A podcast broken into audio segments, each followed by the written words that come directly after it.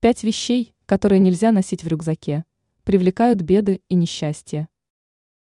Рюкзак – верный спутник в повседневной жизни, но в народной мудрости существует убеждение, что некоторые вещи в нем могут привлечь несчастье или нарушить гармонию.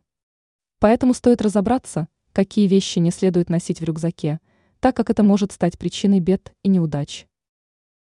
Разбитое зеркало. Разбитое зеркало считается символом негатива и привлечения несчастья.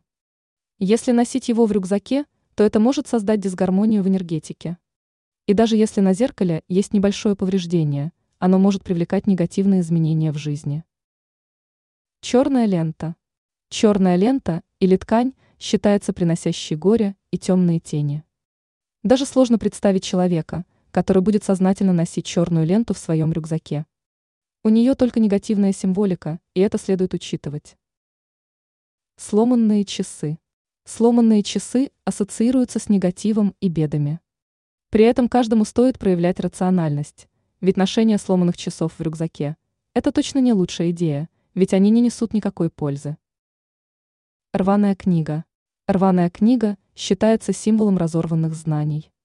Если носить ее в рюкзаке, то это может ассоциироваться с недопониманием и трудностями в обучении.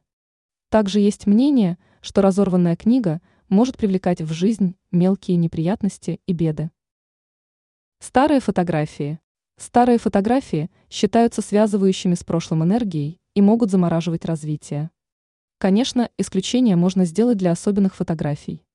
Однако, если изображение не имеет никакого значения или смысла, от его ношения точно стоит отказаться.